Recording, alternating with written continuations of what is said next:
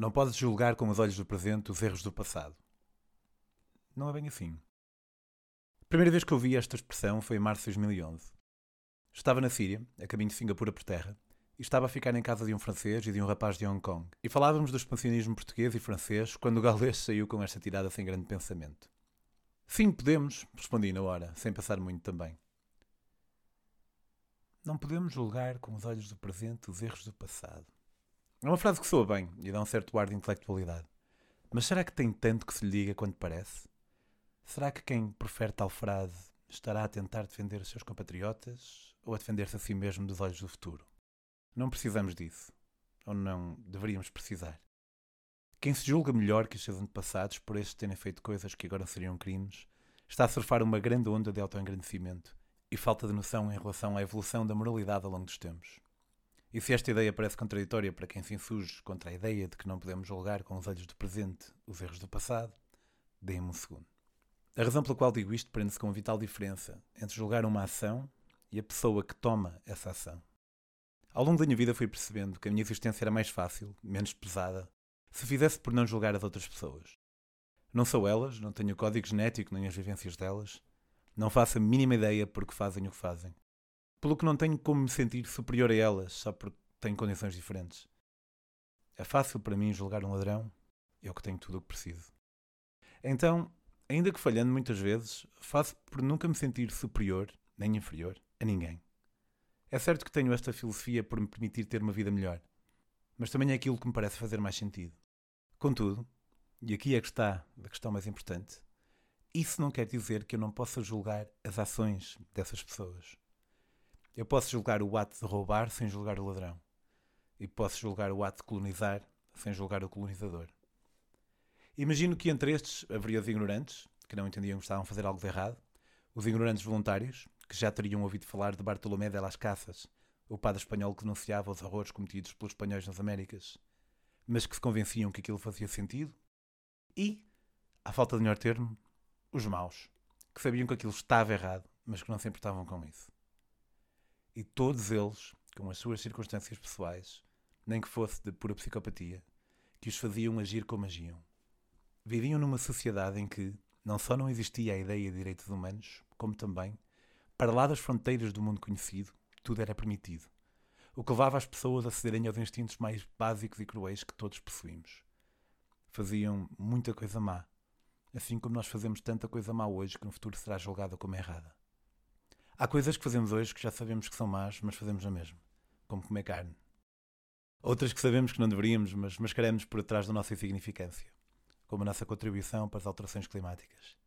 E tantas, tantas outras que nem fazemos ideias quais são. E será que somos pessoas terríveis por isso? Do mesmo modo como hoje em dia fazemos essas coisas que no futuro serão vistas como más, se tivéssemos sido nós, no passado, seríamos nós a colonizar, ou a escravizar.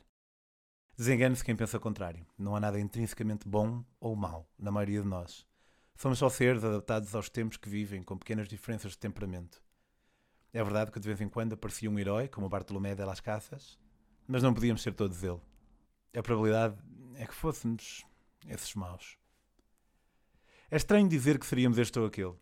Se aquilo que nós somos enquanto pessoas é resultado do nosso código genético e do nosso meio, nós nunca poderíamos ter nascido noutro sítio ou noutro tempo, senão nunca seríamos realmente nós.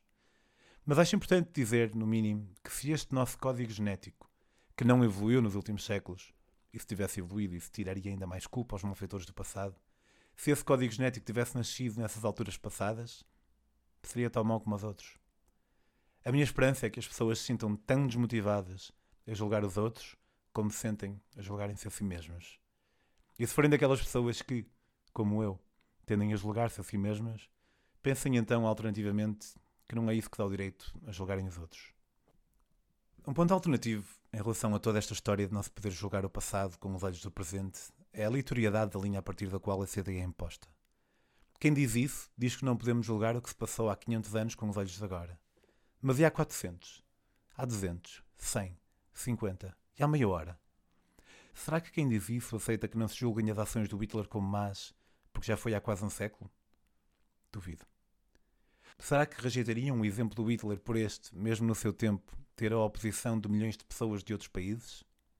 Também creio que não, pois qualquer colonizador tinha também a oposição ideológica dos milhões de pessoas que colonizava e em menor número de pessoas no seu próprio país. Pessoalmente, repudio as atitudes dos meus antepassados. Detesto o conceito de colonização, de escravatura, de machismo, racismo e por aí fora. Hoje em dia sei que as minhas ações são mais morais que as ações da maioria das pessoas desse tempo. Mas não é porque eu sou mais moral, mas porque o meu tempo é mais moral. E porquê é que isto é tudo importante? A maneira como nós vemos o nosso passado é uma fonte de divergência entre diferentes fações ideológicas na sociedade civil portuguesa. E esta maneira de ver as coisas pode ser a solução para encontrar paz entre estes dois campos. O pessoal não se entende, pois há quem ache que os portugueses do passado foram os heróis e quem ache que foram os criminosos. Quando, na verdade, eles só foram, assim como nós só somos. E como quem vem aí, só será. Temos muito com que nos entreter em termos de discórdia. Esquerda, direita, progressista, conservador, comunista ou liberal. Mas esta área não precisa ser uma delas. Devemos julgar o passado de há 500 anos, o passado de há 5 minutos? Sem dúvida. É o primeiro passo para continuarmos a melhorar enquanto espécie. Mas fiquemos pelas atitudes e deixemos de achar que é nestes 80 anos de vida que temos que reside toda a moralidade da espécie humana.